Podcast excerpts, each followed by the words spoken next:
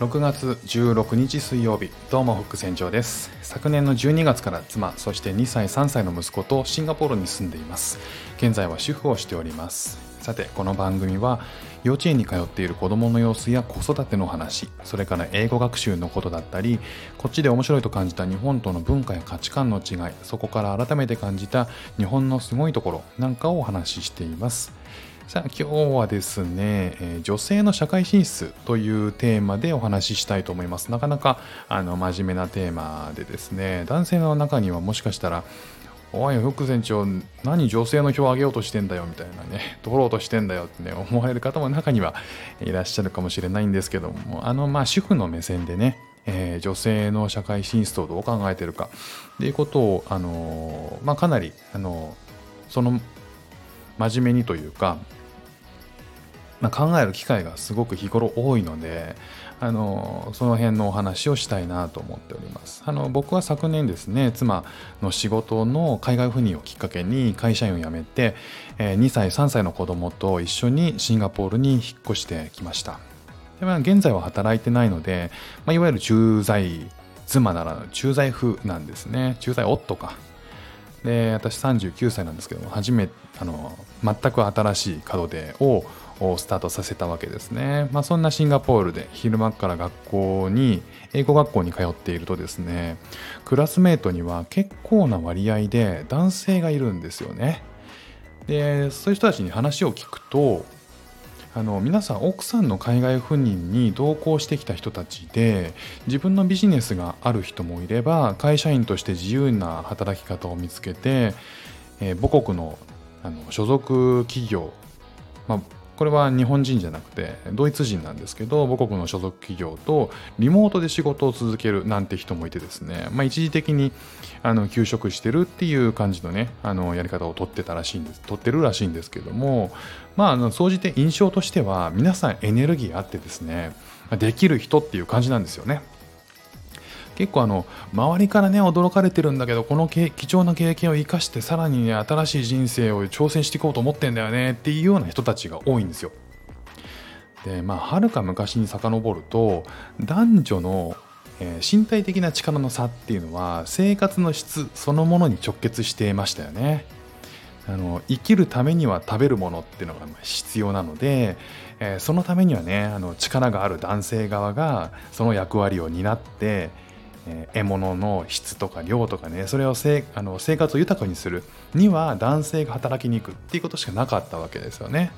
まあ、その一方で女性は家事炊事とかね子育てを担当してたというね、あの歴史がまあありますよね。まあ、そしてね時代は今大きく変わって、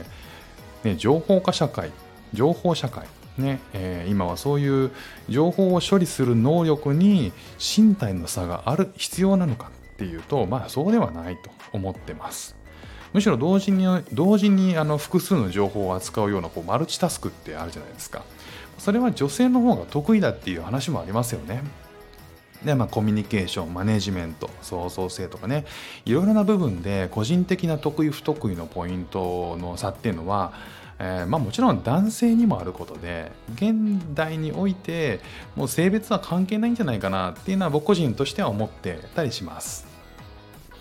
で、えー、話戻すと妻が海外で働くっていうことに対してあの人一倍だあの学生時代からね情熱を持って働いて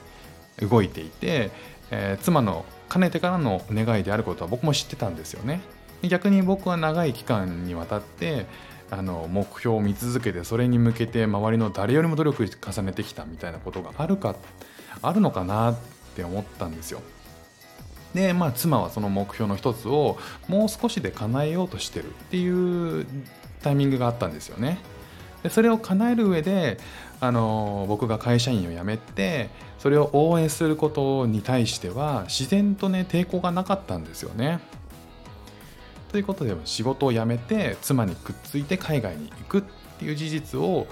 あの決めて友人とか同僚に告げるとですね驚かれるケースはやっぱまあ現実的には多かったですよね。まあ、特にあの身内とかね親戚などのね、えー、年配の人からは「お前の決めたことならね何にも言わないけどてんてんてん」みたいな、ね、コメントをもらったりとか、まあ、要するにこれって心配だっていうねニュアンスの言葉っていうのがね含まれてるんですけど、まあ、まあそれだけで珍しいことなんでしょうねまあそんな風に思いました。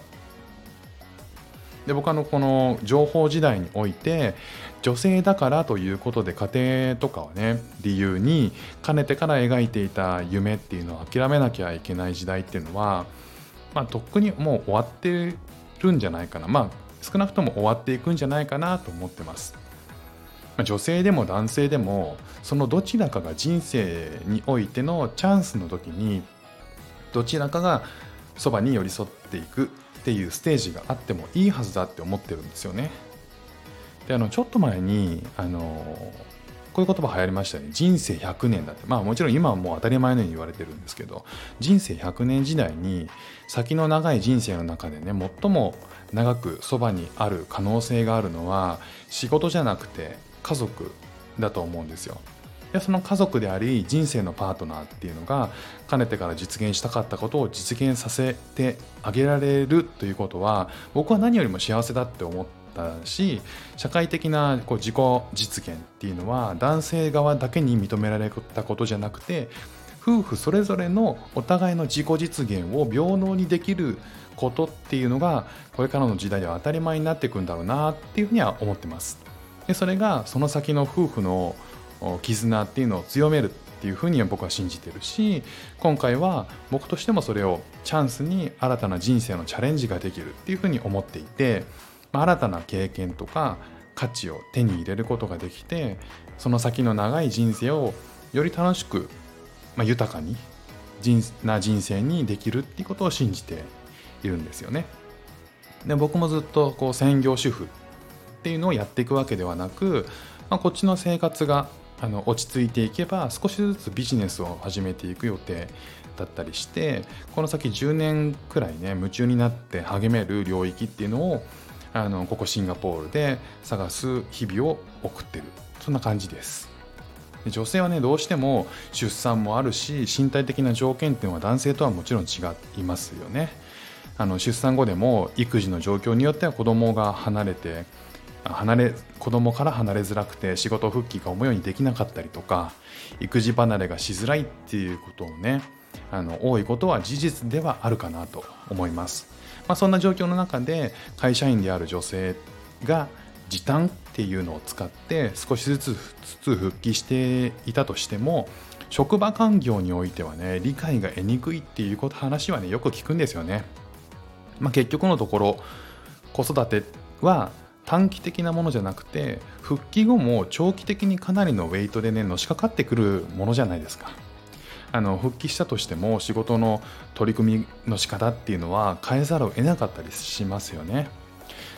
なんですけど少なくとも僕自身は女性が女性であるという理由で男性よりも家庭を優先しなきゃいけないとかチャンスをつかみにくいとか夢を諦めるような社会は絶対もったいないっていうふうに感じてます。